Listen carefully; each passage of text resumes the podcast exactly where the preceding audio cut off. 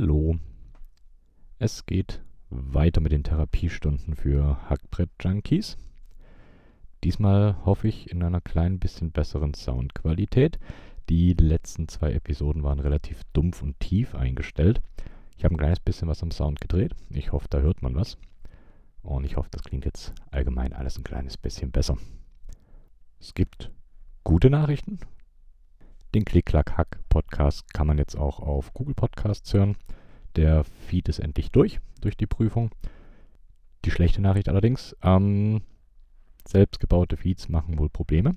Sollte jetzt aber funktionieren. Es gab noch Kleinigkeiten, die noch nachjustiert werden mussten. Wer das Ganze eventuell wirklich schon auf iTunes abonniert haben sollte, müsste eventuell nochmal neu abonnieren. Kann aber auch sein, dass die Folgen einfach trotzdem bei euch ankommen. Wäre natürlich super. Warum baue ich mein Feed überhaupt selber? Naja, das ist einfach so, dass man dadurch viel mehr Kontrolle darüber hat, was im Feed alles drin steht. Man kann natürlich auch einiges kaputt machen bzw. falsch konfigurieren. Und das ist mir am Anfang auch passiert. Aber wie gesagt, jetzt soll es funktionieren. Und ein weiterer Vorteil ist natürlich auch, dass man nicht so Bloatware wie WordPress oder ähnlichen CMS-Blödsinn im Hintergrund hat, sondern alles selber wirklich aufbauen kann. Außerdem will ich auf meinem Blog kein JavaScript haben. Außer der Subscribe-Button, der ist leider die einzige Ausnahme. Da geht es nicht ganz ohne, ohne JavaScript. Wen das Ganze noch weiter interessiert, auf GitHub lässt sich das alles nachschauen. Alles verlinkt auf der Nerdbude. Wer trotzdem noch Probleme hat mit den Episoden, darf sich gerne melden. Dann schaue ich, wo das Problem liegt und probiere das Ganze zu, zu reparieren. Und ganz ohne Korrektur kommt man natürlich auch am Anfang nicht aus. Ich habe in der ersten Episode gesagt, dass meine Jog Mini und die AK33-Tastatur äh, 65% Tastaturen sind. Stimmt leider nicht ganz. Sind 75%. War wohl ein kleiner, kleiner Versprecher. Aber ich denke, das geht in Ordnung. Was gibt sonst Neues? Ich kann euch einen guten Tipp geben. Äh, kauft euch keine Keyboards mit diesen furchtbaren Plastik-Inserts als Stabilisatoren für eure größeren Tasten, denn da sind mir leider welche kaputt gegangen und die sind wirklich ziemlich fragil. Also wenn ihr die Möglichkeit habt, am besten wirklich Plate-Mounted oder PCB-Mounted Stabilizers benutzen. Das ist deutlich stabiler und angenehmer zu schreiben. Und außerdem ist es jedes Mal ein Krampf, neue Keycaps auf diese möchte gern Stabilisatoren draufzubauen. Von daher lasst die Finger weg. Ich habe mir letzte Woche auf eBay ein kleines 4x4 Makropad gekauft. Ist ein nettes Selbstbau-Makropad. 3D gedrucktes Gehäuse, blaue Switches und ich werde das Ganze benutzen als kleines Podcaster-Makropad. Das heißt mit den wichtigsten Shortcuts von Audacity, so dass das alles schön komfortabel belegt ist. Und ganz nett sieht es auch noch aus. Ich habe ähm, türkisfarbene und neonpinkene Keycaps drauf. Ziemlich cyberpunk-mäßig. Und dementsprechend schön anzusehen und ziemlich funktionabel. Und ich denke, es wird das Aufnehmen bzw. Podcasten auch deutlich erleichtern und vereinfachen. Ansonsten, Glorious Gaming macht neue Keycaps. Die Glorious Gaming PBT Keycaps passen auf jedes äh, Cherry-styled Keyboard bzw. jede, jede Switch-Art, die dem Cherry-Switch nachempfunden ist. Ähm, die Alphas sind zentriert beschriftet. Die Modifier sind links- und rechtsbündig, je nach ihrer Position. Und die Farben sind netter Farbverlauf. Gibt es in vielen verschiedenen Farben. Und pro Keycap-Set sind es drei Farben. Gibt zum Beispiel das eine, was mir ziemlich ins Auge gestochen ist, fängt links mit einem hellen Blau an, geht in der Mitte in ein leichtes Grün über und wechselt dann ganz rechts zu Pink. Das sind Pastelltöne und die passen sehr gut zueinander. Sieht ziemlich, ziemlich cool aus. Bin ich gespannt, wann die verfügbar sind und was der ganze Spaß dann natürlich auch kosten wird. Ansonsten ist mir noch ein nettes Keyboard über den Weg gelaufen. Das wäre das Onyx Keyboard von, oh Gott, ich hoffe, ich spreche das richtig aus, Thunderburger. Ist ein 10-Keyless Keyboard ohne die F-Tasten. Das heißt, ohne die Funktionstasten oben F1 bis F12.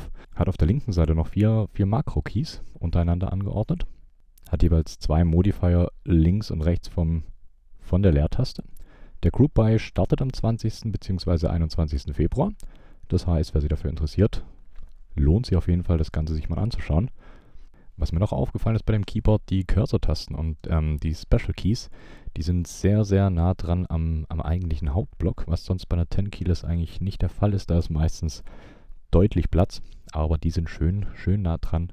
Vielleicht bekommt das ja mal jemand in die Finger. Täte mich interessieren, wie sich das Ganze auch schreibt. Ob die eventuell vielleicht sogar zu nah dran sind oder ob das ein wunderbarer Abstand ist. Sonst noch Neuigkeiten. Canon Keys hat ähm, ein lustiges Keycap-Set angekündigt. Das ist das DSA 1930 Keycap Set. Muss man gesehen haben. Die Beschriftung, die Alphas etc. alles ähm, wie im Stil dieser alten 30er Jahre Comics. Ziemlich lustig. Wäre nicht ganz mein Fall, aber vielleicht interessiert es den einen oder anderen. Außerdem hat ähm, The Key Company, die haben regelmäßig ähm, Überschussware von, von ihren Group Buys. Und da gibt es die Möglichkeit, noch von der GMK Phosphorus, das sind nette dunkelgraue Keycaps mit hellblauen Zeichen, ähm, und von der GMK Dark, das sind dunkelgraue Caps mit schwarzen Icons, beide sehr, sehr schick, ähm, hat man die Möglichkeit, noch Reste zu ergattern. Die beiden Sets gehen am 22. Februar online und wer schnell ist, kriegt mit Sicherheit auch noch welche. Ja, das ist wieder die altbekannte Werbesendung, aber ich denke, das sind einfach Keycap-Sets, die wunderschön sind und wo eventuell der ein oder andere doch Interesse dran haben könnte. Und apropos Keycap-Sets, ähm, ich bin immer noch auf der Suche nach der optimalen Aufbewahrungsmöglichkeit. Aktuell benutze ich ähm, so Standard 0815 IKEA Plastikboxen mit Deckel. Aber ähm, so richtig geordnet ist das Ganze ja leider, leider nicht. Ich bin im Internet fündig geworden. Ähm, und zwar gibt es da JTK Trays, die sind perfekt und wirklich dafür produziert, Keycap-Sets schön aufzubewahren. Alles schön sortiert, aber die sind nicht mehr verfügbar und das schon seit geraumer Zeit. Leider habe ich bis jetzt auch keinen Ersatz gefunden. Das heißt, wenn ihr da irgendwelche, irgendwelche Tipps habt, die nehme ich gerne entgegen. Ich bin immer noch auf der Suche nach der optimalen Aufbewahrungsmöglichkeit, beziehungsweise nach einer besseren als diese IKEA-Boxen. Was ist besonders über den Weg gelaufen? Ähm, ein Keyboard, was ich ziemlich interessant fand. Das wäre das BTY80, ist ein ortholineares Keyboard mit 6x13 Tasten. Und die Besonderheit an dem Keyboard, ähm, es hat in der Mitte, bei der Leertaste, noch vier zusätzliche Keys, die nach unten gehen. Das Ganze ist aktuell noch ein Prototyp. Der Group Buy startet allerdings schon am 1.3. Das heißt, bis dahin sollte das Ganze fertig entwickelt sein. Preis wird so um die 180 US-Dollar liegen, was im Groben und Ganzen eigentlich ein ganz, ganz okayer Preis für eine Tastatur in dem Segment ist. Mal schauen, mal schauen. Feedback gab es nicht wirklich. Allerdings, ähm, es gibt auf Twitter neue Follower. Und da das Ganze noch überschaubar ist, kann man alle noch wunderbar persönlich grüßen. Das wäre einmal ein mir nicht ganz unbekannter. Das wäre einmal der Alex vom Select Rage from IT Podcast bei dem ich die Ehre hatte, das Cover zu machen. Hat Spaß gemacht, finde ich gut. Auch der Podcast natürlich, gerne, gerne reinhören. Wer, wer doch ab und zu die, die Rage in der IT verspürt, der wird da voll auf seine Kosten kommen.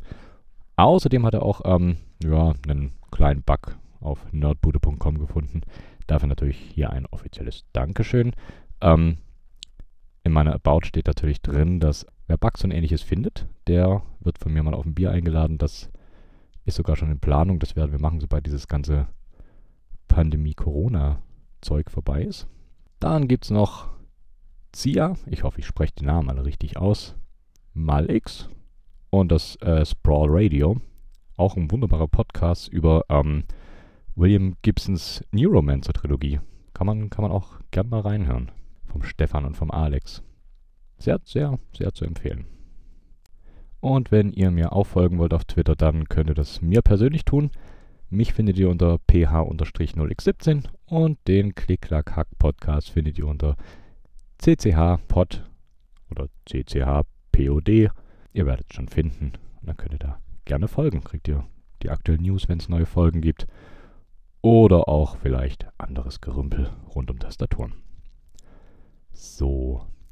Und da ich mit dem Klick-Klack-Hack-Podcast auch einen gewissen Lehrauftrag erfüllen will, beziehungsweise dass es anderen Menschen nicht so wie mir geht und ich da diverse Tastaturgrößen durcheinander hau, habe ich mir gedacht, ich rede heute mal ein bisschen über Tastaturgrößen. Das könnte, glaube ich, gerade gerade für Leute, die frisch in dem Hobby sind, vielleicht doch ein kleines bisschen interessant sein. Ich denke, Leute, die da schon länger unterwegs sind, für die ist das alles nichts Neues, alles schon tausendmal gehört. Aber vielleicht habt ihr trotzdem Spaß am Zuhören. Ich fange mal an mit der, mit der Aufteilung von Keyboards, ganz, ganz im Groben. Ähm, als erstes haben wir da die Alpha-Keys. Zu den Alpha-Keys gehören alle Buchstaben, die Zahlenreihe oben inklusive der Sonderzeichen und die Ziffern im Ziffernblock ganz rechts, wenn ihr da eine Full-Size-Tastatur habt, dann gehören die auch zu den Alphas. Dann gibt es die Modifier, das wäre dann Steuerung, Alt, der OS-Key, Escape, Insert, Delete, Home, End, Page Up, Page Down, wie sie alle heißen, Print, Log, Pause, das sind alles, alles Modifier. Es gibt die Funktionstasten, die sind ganz nett mit einem F gekennzeichnet, das heißt F1 bis F12. Und es gibt die Cursor Keys, das heißt hoch, runter, rechts und links. Nun gibt es verschiedene Tastaturgrößen. Ich denke, jeder, der sich mal nach mechanischen Tastaturen umgeschaut hat, wird das schon gesehen haben.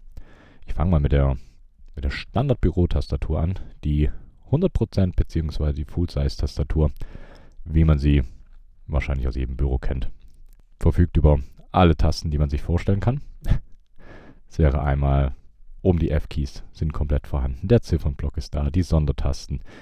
Alles vorhanden. Man hat zweimal Steuerung und zweimal die Alt-Taste. Zwei Funktionstasten, beziehungsweise auf den meisten sind es die Windows-Keys. Ähm, es hat Cursor-Tasten. Es sind große Abstände zwischen den, äh, zwischen den Alphas, zwischen dem Ziffernblock und den Sondertasten. Und an sich braucht diese Tastatur sehr, sehr viel Platz. Sie sind meistens klobig und je nachdem, welches Layout man sucht, sind Tasten vorhanden, die man so im normalen Alltag gar nicht braucht, wenn man die Tastatur benutzt. Ist nicht alles schlecht daran. Es gibt natürlich auch Vorteile. Man hat alle Tasten direkt erreichbar, inklusive der Sonderzeichen. Das heißt, man muss sich da keine, keine Tastenkombination merken. Man hat einen separaten Nummernblock. Wer das braucht, wird dann mit der 100% Tastatur glücklich sein mit der Full Size. Es gibt auch noch eine Kompakt Full Size. Das ist im Prinzip sind das die gleichen Tasten wie auf der Full-Size-Tastatur. Allerdings sind da die Zwischenräume, die sind deutlich, deutlich minimierter. Das heißt, die, die Cursor-Tasten und die Sondertasten und der Ziffernblock sind deutlich zusammengerückt. Das heißt, die Tasten sind im Allgemeinen deutlich, deutlich näher beieinander und so auch schneller zu erreichen. Je nach Layout kann es sein, dass die Sondertasten auch untereinander angeordnet sind in diesem kleinen äh, Raum zwischen Ziffernblock und der eigentlichen Haupttastatur, wo die Alpha-Keys drauf sind, was auch ein ganz, ganz nettes Layout sein kann. Mir ist es persönlich immer noch zu groß, aber es gibt dafür mit Sicherheit Verwendungszwecke. Die Nachteile von dem Ganzen, ähm, die Abgrenzungen zu den anderen Tasten, das heißt mit diesem minimierten Zwischenraum zwischen den Alpha-Keys und den Cursor-Keys und dem Ziffernblock, kann es sein, dass man sich vertippt, da, da man versehentlich einfach Tasten erwischt, die man so nicht erwischen wollte. Ist natürlich mit minimiertem Abstand. Kommt man da auch schneller auf Tasten drauf, die man eigentlich gar nicht drücken wollte. Das heißt, man vertippt sich eventuell, ist aber mit Sicherheit auch einfach Gewöhnungssache. Kann man sich dran gewöhnen? Man muss nur einfach drauf achten. Ich meine, klarer Vorteil von der Tastatur ist natürlich, dass sie deutlich kompakter ist. Ich selber bevorzuge da einfach eher kompaktere Tastaturen. Und die Compact Full Size ist natürlich schon mal einen ganzen Schritt näher an einem kompakten Keyboard als die nicht kompakte 100%. Die nächste ist die 96 Keys. Ist auch immer noch relativ ähnlich der Full Size. Hier sind ähm, die Modifier rechts und links von der Leertaste etwas kleiner, meistens auf einer Unit. Demnach können die Cursor-Tasten auch weiter nach links eingerückt werden. Das spart dann nochmal ein bisschen mehr Platz. Auch die 0 auf dem Ziffernblock ist deutlich verkleinert, so dass ähm, auch der Ziffernblock näher an die Cursor-Tasten rangeschoben werden kann und der allgemeine Abstand zwischen ähm, Alpha-Keys und Ziffernblock nochmal noch mal kompakter ausfällt als bei einer Compact Full Size. Was hier weggelassen wird, sind ähm, die sechs Tasten Insert, Delete, Home, End, Page Up und Page Down. Diese werden dann über den äh, Nummernblock gesteuert, da der Nummernblock ja die Tasten als Zweitfunktion besitzt und die eh redundant sind. Von daher kann man die im Prinzip weglassen Ändert natürlich das Layout ein bisschen. Die Entferntaste, ich benutze eigentlich recht gern. Die dann nochmal auf dem Nummernblock zu suchen, kann umständlich sein. Ist aber alles, alles Gewöhnungssache. Mein Fall wäre es nicht ganz. Ich glaube, ich will mich da nicht dran gewöhnen. Hier hatten wir jetzt ähm, die Tasten komplett ohne Abstände. Das heißt, auch die kleinen minimalen Abstände, die man bei einer Compact Full Size hat, sind hier komplett verschwunden. Das heißt, alle Tasten sind wunderbar aneinander geschoben. Dementsprechend die Tastatur nochmal deutlich, deutlich kompakter. Was hier auch gemacht wird, ist die Abstände der F-Keys. Die Funktionstasten sind meistens ein kleines bisschen abgesetzt zur Ziffernreihe. Das ist hier bei der 96 Keys auch nicht mehr der Fall. Die sind jetzt komplett unten dran an den Zifferntasten. Auch hier natürlich kann es, auch hier kann es schnell zu Vertippern kommen, da die Tasten deutlich näher aneinander liegen und zudem auch noch veränderte Größen haben. Das kann schnell dazu führen, dass man doch mal die falsche Taste tippt. Aber sie ist schon mal deutlich, deutlich kompakter. Es gibt noch eine Sonderform. Das ist das 1800er Layout. Das basiert auf einer Cherry G80 1800. Hier sind sämtliche redundanten Keys nochmal über den Num-Block gestellt, sodass die mit der rechten Hand direkt erreicht werden können. Die 0 auf dem Num-Block ist wieder deutlich kleiner und dementsprechend sind auch die Abstände zwischen Num-Block, Cursor und Main eingerückter und verkleinert. Das heißt, man hat im Prinzip eine Full-Size-Tastatur, aber deutlich kompakter als andere. So, weiter geht's mit wirklich kleineren Tastaturen. Weiter geht's mit dem 80% Layout, beziehungsweise dem 10 Keyless. Wie ich finde, ein ziemlich, ziemlich nettes Format für eine Tastatur. Das Grundlayout ist wie, wie bei der Full Size, das heißt, die Alphas sind vollständig da. Die Modifier links und rechts von der Leertaste sind meistens identisch, das heißt, auf der linken Seite drei Modifier, rechts davon vier. Der Ziffernblock wurde hier komplett weggelassen. Ich selber brauche so eigentlich keinen Ziffernblock, von daher kann ich getrost darauf verzichten. Der Rest ist ansonsten eigentlich wie bei der Full Size, das heißt die Abstände zu den Cursor-Tasten und zu dem Modifier-Block mit ähm, Page Up, Page Down etc. Hat eigentlich den gleichen Abstand wie, wie bei der normalen gewohnten Full Size. Sieht ganz nett aus, spart deutlich Platz auf dem Schreibtisch und ist auf jeden Fall deutlich, deutlich kompakter als die Full Size, dadurch, dass der Nummernblock weggelassen wurde. Wie gesagt, eins, eins meiner Lieblingslayouts. Wenn man natürlich viel mit dem äh, Nummerblock arbeiten muss, fehlt er natürlich. Ist vielleicht die 10 Keyless nicht das Optimalste. Kann man sich allerdings auch ähm, auf andere Alpha-Keys mappen, die Tasten, wenn man das möchte. Und weiterer Vorteil ist natürlich, wenn man eh eine Full-Size-Tastatur gewohnt ist, hat man hier trotzdem noch die gleichen Abstände zu den Cursor-Tasten und zu den Modifiern, gerade wie Delete und all die anderen. Das nächste wäre die 75%-Tastatur. Hier werden die Funktionstasten ähm, einfach nochmal ein bisschen weiter nach unten gerückt. Das heißt, sie sind auch anschließend an die Zifferntasten. Die Cursor-Tasten sind komplett eingerückt nach links und landen im Prinzip unter der Shift-Taste. Oder die Shift-Taste rutscht ein kleines bisschen weiter hoch. Hm, auf der rechten Seite hat es dann meistens noch eine Spalte mit den Sondertasten, gerade wie die wichtigsten Home, Page Up und Down und Delete. Nettes, nettes, kompaktes Layout, gerade fürs Arbeiten. Wie gesagt, die ähm, Jog Mini ist auch 75%. Ist zumindest von der Größe eine tolle Tastatur. Ich habe in der letzten Folge schon gesagt, die 5,5 Unit Spacebar ist nicht zu empfehlen, da ihr die nirgendwo als Keycap bekommt, wenn ihr die mal wechseln wollt. Und ähm, gerade die Jog Mini hat natürlich diese Plastik-Inserts, die gerne mal brechen. Also keine wirklich guten Stabilizer. Aber von der Größe her ist sie top. Ich habe sie nun mal hier stehen, deswegen fliegt sie auch nicht raus. So, weiter geht's mit der 65% Tastatur. Es wird immer weniger. Hier werden die Funktionstasten, gerade F1 bis F12, weggelassen. Aber die Sondertasten, die meistens rechts als Spalte da sind, die sind noch mit dran. Geht auch noch kleiner. Es gibt die 60%. Da fallen die Sondertasten rechts noch weg. Es wird immer kompakter. Bei der 60% ist es so, die gibt es in zwei Varianten. Es gibt die einmal mit Pfeiltasten und einmal ohne.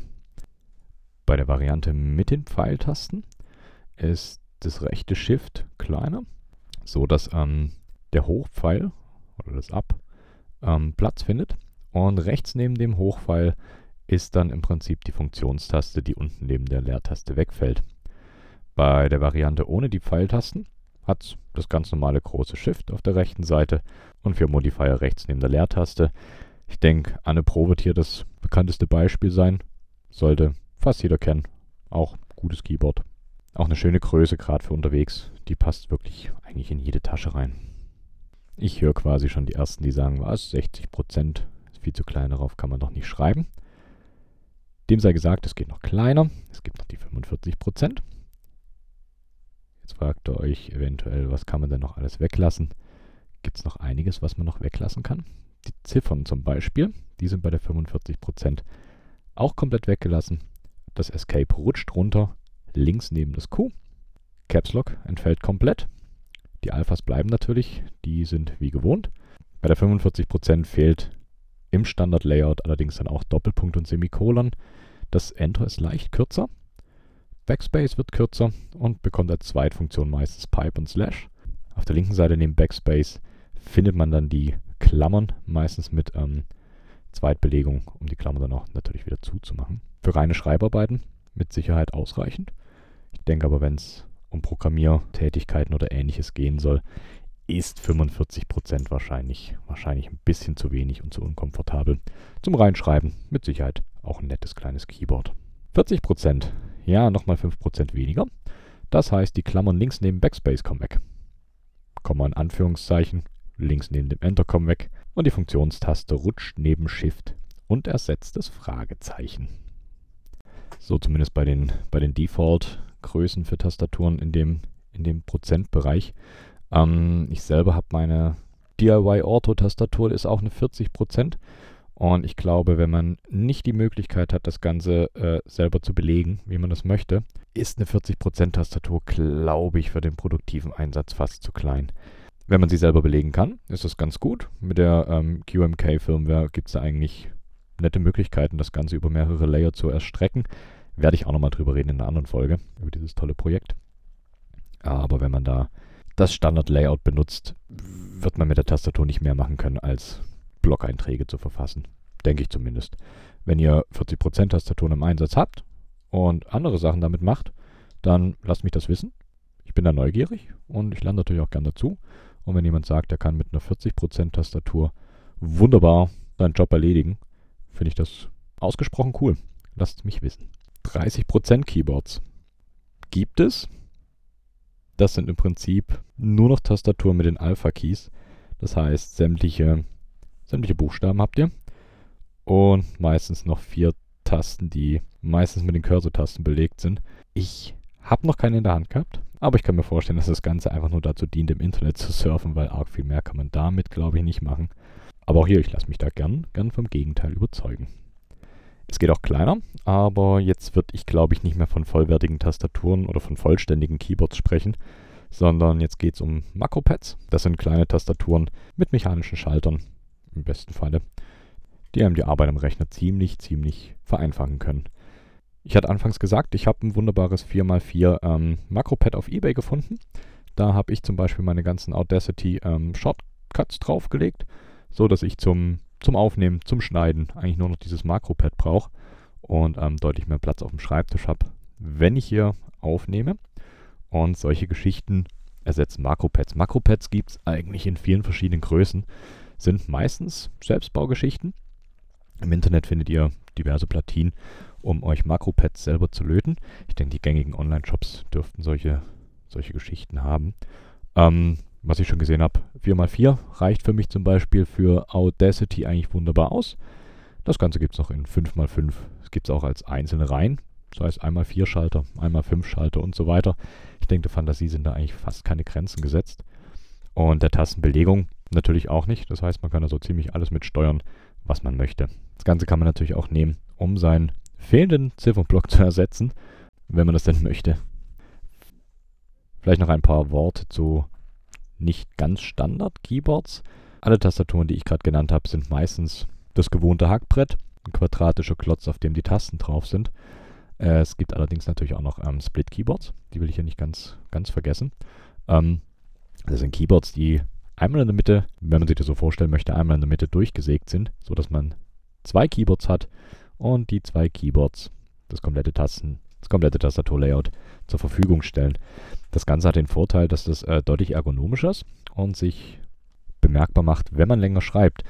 Die Handhaltung bei einem herkömmlichen Keyboard ist doch relativ erzwungen und kann, glaube ich, relativ schnell zu Krämpfen in der Hand führen. Wenn man den ganzen Tag mal davor sitzt, merkt man, dass die Hände einem irgendwann wehtun. Und die Split-Tastaturen, die kann man sich wunderbar so positionieren auf dem Schreibtisch, dass sie perfekt an die Grundhaltung der Hände angepasst ist. Dementsprechend ermüden eure Hände auch nicht so schnell, wie sie das bei normalen Tastaturen tun. Und es sieht natürlich auch ein kleines bisschen, kleines bisschen abgefahrener aus, wenn man eine Split-Tastatur auf dem Schreibtisch stehen hat. Was gibt es noch für Nicht-Standard-Keyboards? Es gibt die ortholinearen Tastaturen. Bei der sind die Tasten nicht so leicht versetzt angeordnet, sondern sind als klares Raster in Zeilen und Spalten angeordnet. Ich glaube, so kann man es am ehesten, ehesten beschreiben. Das heißt wirklich senkrecht untereinander und waagerecht nebeneinander. Sieht optisch ein kleines bisschen aufgeräumter aus und teilweise hat man, wie ich finde, einen kürzeren Weg von Taste zu Taste, was einem doch einen kleinen Bonus in der Schreibgeschwindigkeit gibt. Was gibt es noch? Es gibt noch ähm, ergonomische Tastaturen. Da sind ähm, im Gegensatz zu ortholinearen, sind da die Spalten leicht versetzt. Das heißt, die mittlere Spalte ist dem Mittelfinger nachempfunden, also relativ weit hoch versetzt. Dementsprechend geht es dann links und rechts davon leicht nach unten versetzt weiter. Sind meistens Split-Tastaturen, ergonomische Tastaturen.